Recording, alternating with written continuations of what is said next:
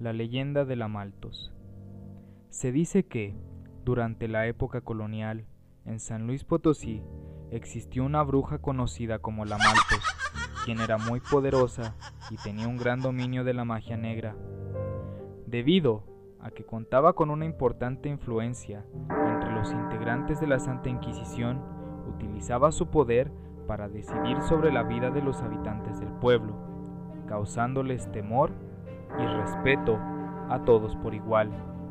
A pesar de que en la ciudad había toque de queda durante las noches, se cuenta que la Maltos gozaba de total impunidad y podía pasear a altas horas de la noche por las calles empedradas de la ciudad en un carro, tirado por dos enormes caballos negros, con grandes ojos rojos brillantes y profundos de espectral aspecto, mientras pronunciaba sus hechizos.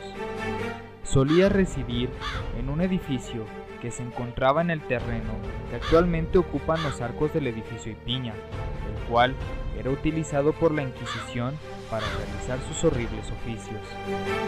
La Maltos utilizaba el espacio para realizar poderosos conjuros manera de castigos y torturas a todos sus enemigos, que solían terminar con la muerte de los infortunados prisioneros. Un día, la mujer cobró la vida de dos personas de gran influencia política y económica, lo que provocó que perdiera así la protección que le brindaban las autoridades de la Inquisición, ocasionando de esta manera su aprehensión.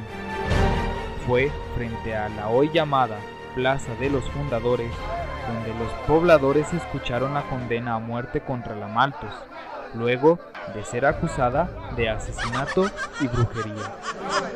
La señalada no se defendió, pero pidió que antes de ser ejecutada se le permitiera hacer un último dibujo en su morada para dejarlo como recuerdo de su memoria. Al ser aceptada su petición, se escoltó a la Maltos hasta su habitación, donde comenzó a dibujar una carreta con dos caballos negros, iguales a los que utilizaba para recorrer la ciudad por la noche. Luego se dibujó a sí misma conduciendo la infernal carroza. Ante la sorpresa y terror de los testigos, la Maltos comenzó a recitar unas palabras mágicas, mientras el dibujo comenzaba a cobrar vida de la nada, y ella se adentraba en la obra, conduciendo el carruaje y marchándose para nunca volver.